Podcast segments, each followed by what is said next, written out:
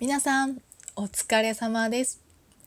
今日から始まりました。DJ トッキーのお疲れ様。聞いてくださってる皆さんありがとうございます。この番組は皆さんが疲れたなーって時に頭を使わずにゆっくり聞けるようなそんなたわいもない内容を DJ トッキーが今日の気分でいろいろお送りしていけたらいいなと思っております。また私はですね3人の子供を育てるママでもあります。ママさんたち毎日毎日大変だと思います。特に今インフルエンザ流行ってますよね。実は私も自分のインフルエンザが終わったと思ったら今度は娘がインフルエンザになってしまって今自宅療養中ですね。そんな中でも聞けるようななんかママたちの癒しになるようなこともできればいいなと思ってこの番組を始めさせていただいたのでそういう内容にできたらいいなと思っています。皆様よかったら聞いていただけたらと思いますのでどうぞよろしくお願いいたします。と今日は電車に乗ってて桜皆さん桜って最近意識したことありますか？冬寒くて桜って聞いてもまだまだ先やろうとか、まあ、花粉症の人はねあの最近花粉が飛んでるなーなんてニュースもあると思うんですけれどもその桜について私電車に乗っててあの桜って結構線路の脇とかにあのたくさん植樹っていうんですかねしてある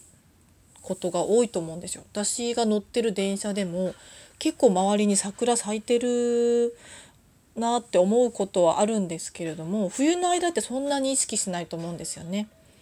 葉っぱも落ちてるしもう木って言っても桜の木だか何の木だか、まあ、詳しい人が見たらわかるかもしれないんですけど私なんかが見たら何の木かななんて全然分かんなかったんですけどちょっと前2週間ぐらい前ですかね電車乗っててふと外を見たらあこれ桜の木だよねってなんとなく思ったんです。葉っぱが出てるわけでもないしもちろんあの今の時期花が咲いてるあの早咲きの桜とかでもなく咲いてるわけでもなかったんですけど外見たらちょっと木が赤くなってたんですよね。赤くなってる多分おそらくですけど桜の木の芽がちょっとずつ出てきて木の表皮の色が変わってとか私ちょっと植物にそこまで詳しくないんで分からなかったんですけれども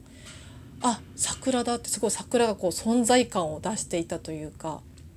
もう私を見てって感じでこうエネルギーを感じたんですね窓から桜の。でそれを見てなんか私すごいハッとして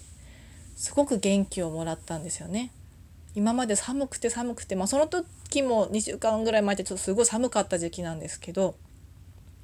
みんな私のこと見てなかったでしょ？でもあと何ヶ月後見てなさいよ私綺麗に咲くからねっていうようななんかこう桜ってちょっと私の中で女性のイメージなんですけどそういう力強さとかなんかこう パワーを感じたなと思ってでそれを感じたのは